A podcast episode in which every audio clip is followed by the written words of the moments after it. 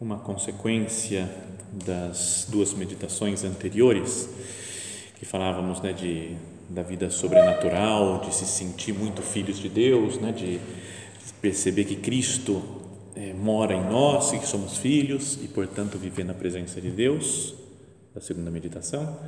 A consequência agora é ter uma confiança absoluta né, em nosso Pai, que deve gerar em nós um sentimento de paz. Né, que nós vivamos em paz porque confiamos em Deus, né, porque é, é verdadeiro esse amor que Deus tem por nós. Ele é nosso Pai, cuida de nós, procuramos viver na Sua presença. Então, a consequência é viver em paz, viver confiando no Senhor. Até uma das bem-aventuranças em que Jesus fala no Evangelho, no Sermão da Montanha, é, em geral, às vezes traduzido por bem-aventurados os pacíficos, porque serão chamados filhos de Deus. Então, faz uma relação entre a paz e a filiação divina. Ainda que no, no original também não é só os pacíficos, mas é os que fazem a paz. Eirenopoioi é a palavra que faz a paz. Que, que trabalha, né, artífice da paz, que trabalha a sua vida espiritual e a vida de relacionamento com os outros para viver sempre em paz, sempre confiando no Senhor. Então, queria que nós meditássemos nisso agora, pensássemos na confiança, na confiança em Deus, na paz que deve marcar a nossa vida, mas em dois aspectos. Primeiro, uma paz interior. Eu confio em Deus, no poder de Deus, então eu vivo interiormente tranquilo, sereno. E depois essa outra característica né, da, que aparece nessa bem-aventurança de conseguir a paz com as outras pessoas, ser uma espécie de pacificador. Tinha um filme antigo que chamava O Pacificador, mas que era um cara que matava todo mundo, né? então era, era o oposto do, de paz. Né? Começava a ter uma briga e para acabar a briga matava todo mundo e, e tocava a vida em frente. Mas o nosso, nosso modo de conseguir a paz é, deve ser outro, um pouco diferente, de falar, eu estou junto com Deus, então característica, consequência de ser filho de Deus é que eu transmito paz às pessoas. Então, primeiro, é preciso que interiormente nós confiemos em Deus plenamente e assim vivamos em paz. Não sei se vocês já repararam como na missa tem uma sequência enorme de orações pedindo a paz. Logo que acaba o Pai Nosso, a oração seguinte, né, o padre lá fala: Livrai-nos de todos os males, ó Pai, e dai-nos hoje a vossa paz. Então, vou comungar, então vou me preparar, meu Deus, me dá a vossa paz. Depois o povo responde e o padre fala de novo: Senhor Jesus Cristo, dissestes aos vossos apóstolos: Eu vos deixo a paz eu vos dou a minha paz. Não olheis os nossos pecados, mas a fé que anima a vossa igreja. Dai-lhe, segundo o vosso desejo, a paz e a unidade. E depois a oração é: a paz do Senhor esteja sempre convosco. E depois pode dar a paz de Cristo. E, e depois vem o Cordeiro de Deus, que tirai os pecados do mundo, dai-nos a paz. Então, é uma, todas as orações, né, antes de de recebermos Cristo, que é a nossa paz, nós pedimos né, para Jesus que, que conceda essa paz mesmo de verdade, Ele que promete a paz.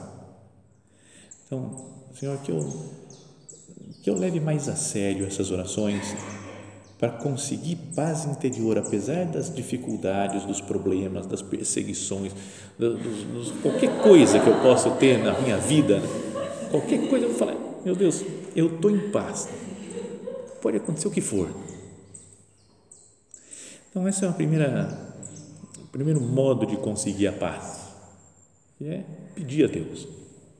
Pedir sempre, mas pedir especialmente na Santa Missa. E depois, outra maneira de conseguir a paz é de se abandonar de confiança, a parte mais de confiança em Deus. E se abandonar mais plenamente nas mãos do nosso Senhor.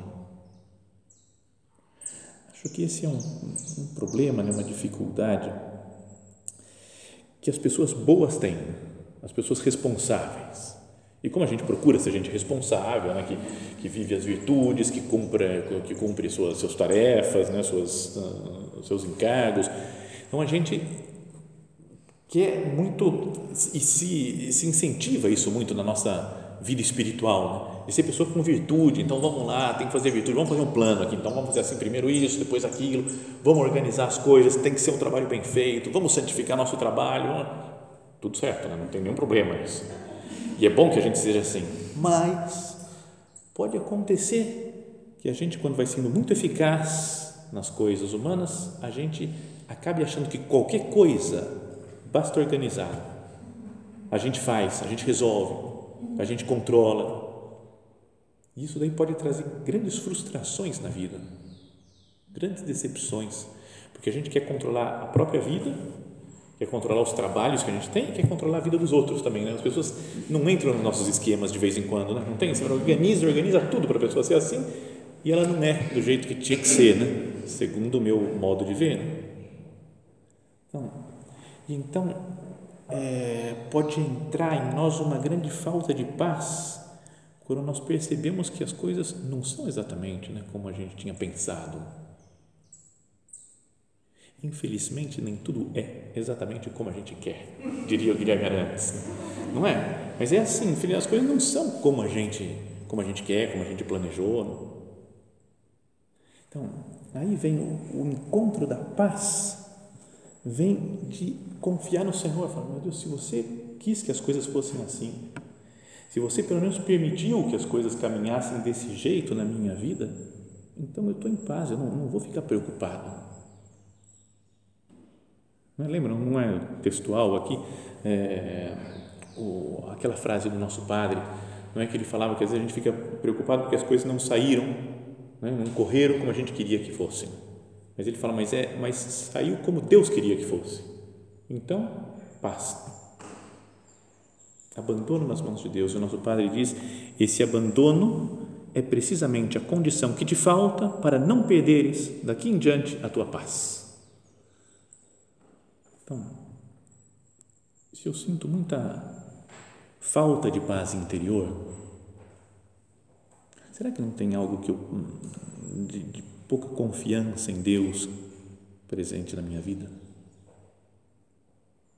Que eu fico sempre agitado interiormente. Não pode ter lá no fundo uma falta de, de abandono em Deus, de confiança no Senhor, querer eu mesmo organizar as coisas, controlar tudo. E depois também a paz, como se fala, né, que é consequência da guerra interior contra nós mesmos também a pessoa que não luta, que não se empenha, que vai deixando que as coisas vão tomando conta da sua vida, também pode ficar com aquele peso, né, o peso na consciência, tira a paz. Então, é modos de conseguir a paz, então, interior primeiro, pedir, pedir na missa especialmente, abandono em Deus e luta interior. Mas depois tem o segundo tipo de paz, nós podemos dizer, daquele que faz a paz, né, que constrói a paz no ambiente em que vive. E a gente deve conseguir isso né, com a ajuda de Deus para as nossas casas, nos nossos centros, né, nas, na convivência com as pessoas, na nossa família. Ser pacificador no ambiente que nós vivemos. E disso tem uma primeira ideia que é não sei como dizer, né, mas olhar as coisas com, com serenidade e saber que as coisas e as pessoas são diferentes. Né? A gente pensa umas coisas, mas a pessoa que mora conosco, as pessoas que moram conosco, pensam de maneira diferente. Posso estar num centro, que as coisas se fazem de um jeito, e no outro fazem de uma maneira diferente. A gente adora esse negócio né, de saber as pessoas, essa daqui é desse jeito, a outra é desse, faz, faz estudos né, de como que é o temperamento de cada um, né, como é que é o modo de ser, portanto o modo de atuar, mas depois na prática a gente se irrita com pessoa que pensa diferente ou que atua diferente. Nesse livro A Liberdade Interior do Jacques Philippe, ele fala uma coisa que é super conhecida, né? Outras vezes acho que todo mundo já leu, deve ter meditado sobre isso, mas ele diz: todos temos temperamentos bem diferenciados maneiras de ver as coisas opostas e sensibilidades opostas também. E este é um fato que é preciso reconhecer com realismo e aceitar com bom humor. É? A gente se irrita às vezes com uma pessoa que é meio diferente. Mas, sério, já pensou se fosse todo mundo igual? Que chatice a vida, né? É, todo mundo faz igual, fala igual, pensa igual, tem as mesmas reações. Deve ser muito pior, né? É bom que as pessoas sejam diferentes. Mas de vez em quando a gente esquece de aceitar com realismo e aceitar, né, reconhecer com realismo e aceitar com bom humor. E aí ele fala: alguns amam a ordem e o menor sintoma de desordem cria neles uma insegurança. A gente conhece um monte de exemplo né, de pessoas assim, de coisas, às vezes de coisas materiais ou de organização, de agenda. Tem gente que eu fico abismado, dá até um pouco de inveja, como consegue colocar uma coisa em ordem assim desse jeito? Então, alguns amam a ordem, o menor sintoma de desordem cria neles uma insegurança. E tem outros que, num contexto excessivamente quadriculado e ordenado, ficam asfixiados. Tem gente que quer bagunçar as coisas. Então, sabe que tem umas coisas que são legais, interessantes, faz a gente pensar até. Né? Lá em Roma, no centro todo lá de Vila Tevere, onde está o nosso padre, então é uma coisa, é maravilhoso, né? um lugar muito bem organizado, bem feito, tudo, tudo muito bonito e, mas o nosso padre alguma vez tinha uma, não sei como explicar isso aqui, lá chamavam de carpeta, uma, uma, uma pasta para escrever em cima, sabe? Quando tem a mesa de madeira, então tem uma pasta que você escreve em cima da pasta. E, e então tudo certinho, arrumadinho. E alguma vez o nosso padre bateu no negócio para ficar desarrumado, né, diagonal, tudo torto. E falar para a gente não ter mania de ordem, isso daqui. Então, é, pode deixar bagunçado mas agora, quando está desagradado, o pessoal deixou para sempre aquele negócio torto. Aí vem uma e coloca no lugar, fala: não, não, não, não pode colocar no lugar, tem que colocar torto, porque é nosso padre. Então, meu Deus do céu, a gente tem mania para um lado, eu não sei o que é o certo fazer, né? deixar torto deixar reto, mas é que a gente consegue criar problema por cada coisa. Então, é isso. E é bom falar, tem gente que gosta das coisas mais ordenadas e outras das coisas menos ordenadas. E aí, os que amam a ordem se sentem pessoalmente agredidos por quem vai deixando tudo em qualquer lugar. Enquanto que a pessoa de temperamento contrário fica angustiada quando se exige dele sempre em tudo uma ordem perfeita. E a partir daí começamos a fazer considerações morais, quando na verdade se trata apenas de diferenças de caráter, de temperamento, Todos sofremos uma forte tendência a louvar o que nós gostamos e está de acordo com o nosso temperamento e a criticar o que não nos agrada. Os exemplos seriam intermináveis. E se não se tem isso em conta, as nossas famílias e as nossas comunidades correrão o risco de se converter em permanentes campos de batalha entre os defensores da ordem e os da liberdade entre os partidários da pontualidade e os da flexibilidade, entre os amantes da calma e os do tumulto, os madrugadores e os que vão dormir tarde, os loquazes e os silenciosos, e assim por diante. São tantas coisas né, que a gente pode ir criando. Por exemplo, alguns diretores ou diretoras já reclamaram que assim, a coisa mais difícil para uma diretora é saber se liga o ar-condicionado ou não casa. Não é? Porque tem gente que é toda bafavá. Eu preciso de ar-condicionado. Não dá, não dá para viver. Sem ar não dá para viver aqui. E outra vocês estão doentes, porque olha só o gelo que está lá fora e ligaram a E para conseguir equilibrar, não é? E a gente tende a fazer, às vezes, considerações morais quando é só um modo de sentir as coisas diferente. Então, então pensa, se eu fizesse o propósito, assim, com a ajuda de Deus, meu Deus, eu não vou reclamar de nada mais dessas coisas que não têm importância. Se é de um jeito ou de outro, tudo bem. Quer fazer assim? Pode fazer. Não, vou fazer do outro jeito, tá bom. Pode fazer do outro jeito. Não é? Tentar ver a coisa da maneira como a outra pessoa vê. Fazer um esforço de falar, por que, que ela pensa desse jeito? Então, vou tentar, vou imaginar se eu pensasse assim também, como é que seria? Mas esse, fazer esse esforço interior, acho que é bom, né, para que a gente não, não crie caso por bobagem. depois de, da nossa ordenação de padre, em geral os padres passam uma, um tempinho na Espanha né, para treinar a vida de padre, né, para amaciar o padre. Mas é. E, e, lá foi, foi legal o negócio, uma época lá que eu fui num convívio de supernumerário, foi acho que em três, quatro meses, acho que em dez convívios de supernumerários, supernumerárias, era, era divertida a coisa. E num deles, lá tinha um, um diretor que a gente, o convívio a gente fazia era num hotel, não tinha casa, então fazia num hotel, reservava todos os quartos um andar, dois andares do hotel e fazíamos o convívio. Então um dia o diretor reuniu lá o conselho local e falou: Pessoal, o que vocês acham de hoje à noite, em vez de jantar aqui no hotel, a gente sai, vai numa pizzaria aí com o pessoal Pô, vai ser bom, né? Que o pessoal vai se enturmar mais, o supernumerado vai ser bom, vai adorar. Ele começou a falar e convenceu todo mundo, o conselho local inteiro, falou, nossa, demais, maravilha. Aí depois ele falou, não, mas peraí, tem um problema só, é que tem gente que já gastou todo o dinheiro, né? não vai poder gastar mais ainda. O cara não tem muito dinheiro em casa, né? tem que cuidar dos filhos. E depois também tem aquele outro, aquele outro, aquele outro que está meio doente, então ele tinha que dormir mais cedo, então não vão poder ir. Então não sei o que. Aí acabou, convenceu todo mundo que era a pior coisa do mundo ir na pizzaria. E aí ele falou: e agora? O que, que a gente decide? Era meio. Eu falei, cara, que cara esquisito e depois um outro dia a gente estava lendo o jornal lá, pegou um jornal, tinha uma carta lá dos, leitores né, para o jornal, e ele falou, olha só que beleza essa cara, olha só o argumento da mulher, porque não sei o que, olha, e convenceu, todo mundo foi olhar e viu, ficou maravilhado com a carta que a mulher tinha escrito, doutrinalmente perfeito, um show. E depois, mas daí ele no final estava escrito, acho que era de Barbastro, a mulher. Ah, talvez seja da obra, hein? Barbastro, então vamos ver, ó. é, Aí o pessoal vai achar que só porque é do Opus Dei que está pensando isso daqui. E depois esse argumento que ela usa, nesse caso, não tem nada. E, e destruiu a carta. Parecia uma coisa horrível o que a mulher tinha escrito.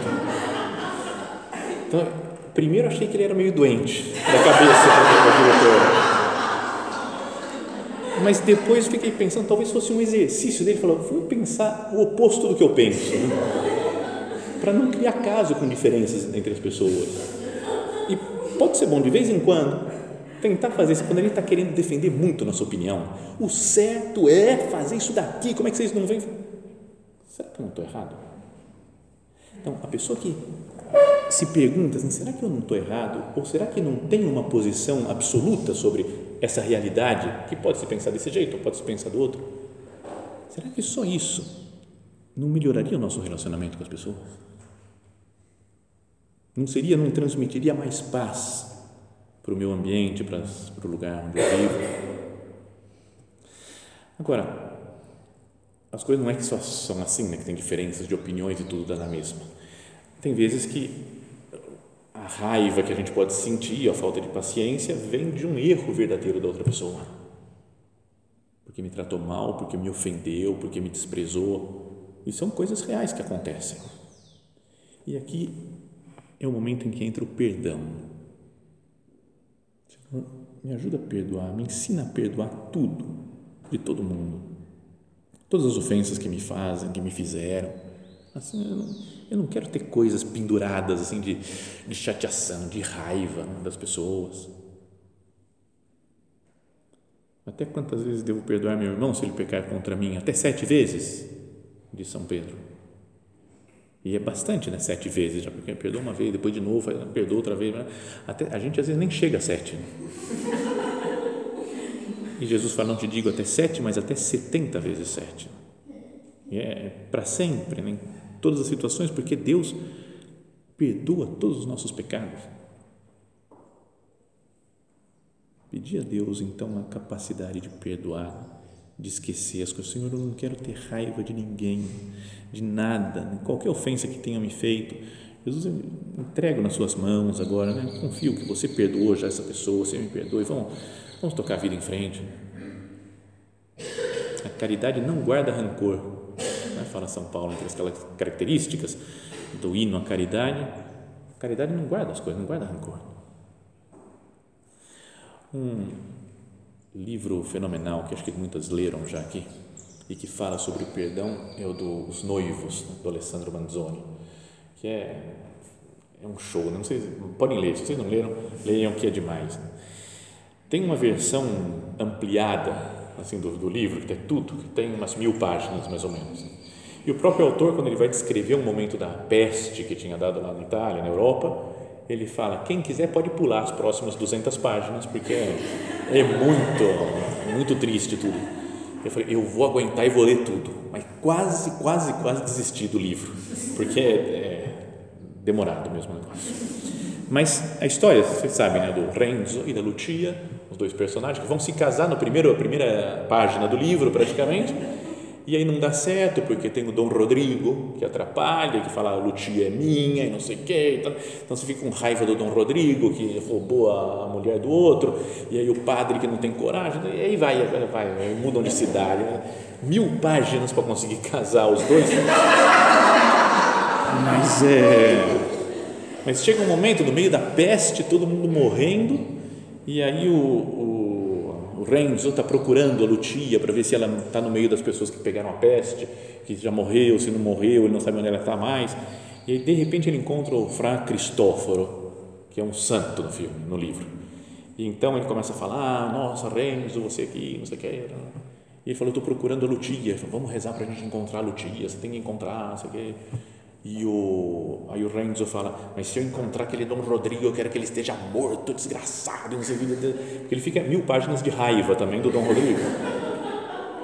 E o Fra Cristóforo, o santo, na coisa, dá uma bronca nele, xinga, briga, fala assim, você quer encontrar sua noiva e você não sabe perdoar esse homem, você não é cristão, você não sei o que, passa dá um sabão nele.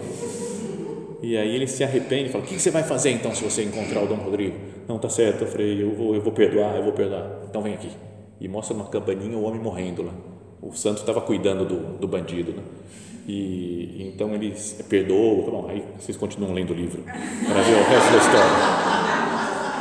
Mas é, por mais injusto que tenha sido a vida, os, o livro inteiro contra o Renzo, o santo lá da história fala: Você tem que perdoar. Cristo perdoa tudo todos os nossos pecados, todas as nossas misérias, as nossas infidelidades. Ou outro livro da Imaculée, lá, o Sobrevivi para Contar, que é inacreditável, né? a capacidade de perdão.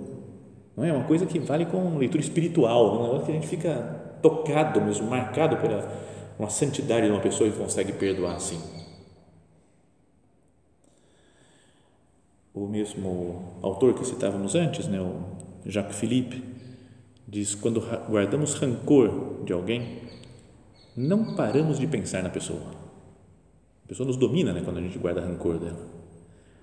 Inundam-nos sentimentos negativos que esgotam grande parte das nossas energias e se produz um bloqueio na relação que não nos deixa nem psicológica nem espiritualmente disponíveis para viver os outros aspectos da nossa vida. Por estar com raiva de alguém, não consigo viver outras coisas com paz, com tranquilidade. O rancor prejudica as forças daquele, daquele que tem o rancor e causa nele muito dano, né, muito sofrimento. Quando alguém nos fez sofrer, a nossa tendência espontânea é guardar cuidadosamente a lembrança da ofensa, como uma fatura, para esgrimir no momento oportuno para exigir contas e assim pagar e fazer o outro pagar o que nos deve. Do que não somos conscientes é de que essas faturas acumuladas terminam por envenenar a nossa vida. É muito mais inteligente perdoar toda dívida, tal e como nos convida o Evangelho. Então, que nós saibamos perdoar tudo com a graça de Deus. É? Quantas vezes nós perdemos a paz no relacionamento com os outros, quando nós queremos mostrar que nós temos razão, que nós fomos injustiçados, né, que na, na verdade pode até ser que tenha acontecido isso.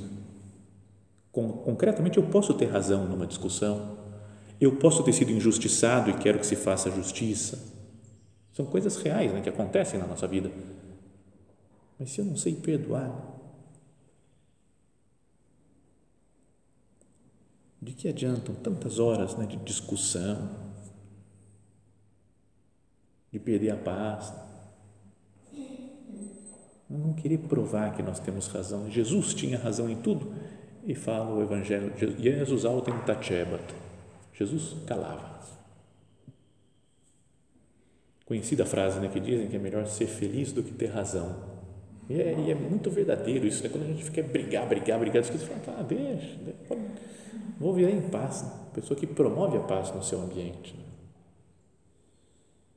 Se te zangas, fala o nosso Padre, em algumas ocasiões é um dever, em outras uma fraqueza, que a zanga, a zanga dure somente uns minutos. E além disso, sempre com caridade, carinho. Peçamos ao nosso Senhor né, que nós vivamos mais de fé, que nós vivamos mais, como falávamos antes, né, de, com a consciência de que somos filhos de Deus, não é com a vivamos mais na presença de nosso Senhor, sabendo que Ele está diante de nós em todos os momentos, e isso vai nos trazer uma paz interna para nós, para cada um, e vai nos ajudar a ser pacificadores também, gente que constrói a paz, artífices da paz. Bem-aventurados os, artífices, os construtores da paz, porque serão chamados filhos de Deus. Olhando para nossa mãe Santa Maria, também nós vemos que é exemplo de paz Imagina Nossa Senhora como devia ser a sua vida, pela intimidade que tinha com Deus, né, o carinho que tinha por Jesus, seu filho, e a vida em paz, serena de Nazaré, apesar dos sofrimentos, da cruz, né, das dificuldades, é uma mulher de paz. Né? Rezamos no, na, na, na, ladainha do terço, né? Rainha da Paz, rogai por nós, que nós recorramos a ela quando a gente vê que falta paz. Contaram uma vez de uma supernumerária que tinha vários filhos, não sei se oito, dez filhos, assim mais ou menos, e que de vez em quando a casa era uma bagunça, gritaria, confusão. Ela, e ela, quando não aguentava mais, ela chegava no meio da sala e gritava: Rainha da Paz, rogai por nós. É, meio diferente, assim. Mas que parece que só aquela coisa diferente a criançada já assustava, vixe. E aí parava e ficava tudo mais tranquilo, assim. Então ela viu que funcionava, usava de vez em quando a técnica. Quem quiser usar também mas que nós recorramos a Maria Santíssima nos momentos de, de, dificuldade, de complicação, que ela seja a rainha da paz, né, que traga a paz de Cristo para nós.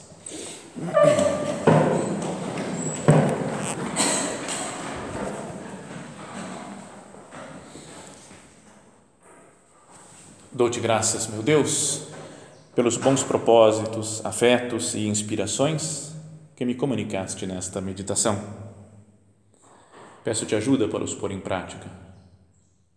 Minha Mãe Imaculada, São José, meu Pai e Senhor, meu anjo da guarda, intercedei por mim.